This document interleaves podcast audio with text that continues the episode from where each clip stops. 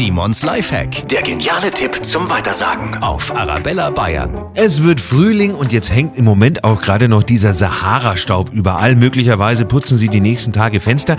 Hier ein Tipp, wie die erstens richtig schön sauber und dann vor allen Dingen nicht so schnell wieder dreckig werden. Putzen Sie Ihre Fenster mit frisch aufgebrühtem Schwarztee und gemischt mit frischem Zitronensaft. Die Gerbstoffe im Tee sorgen dafür, dass die Fensterscheiben langsamer verschmutzen und die Zitronensäure ist vor allen Dingen wirksam gegen Kalk.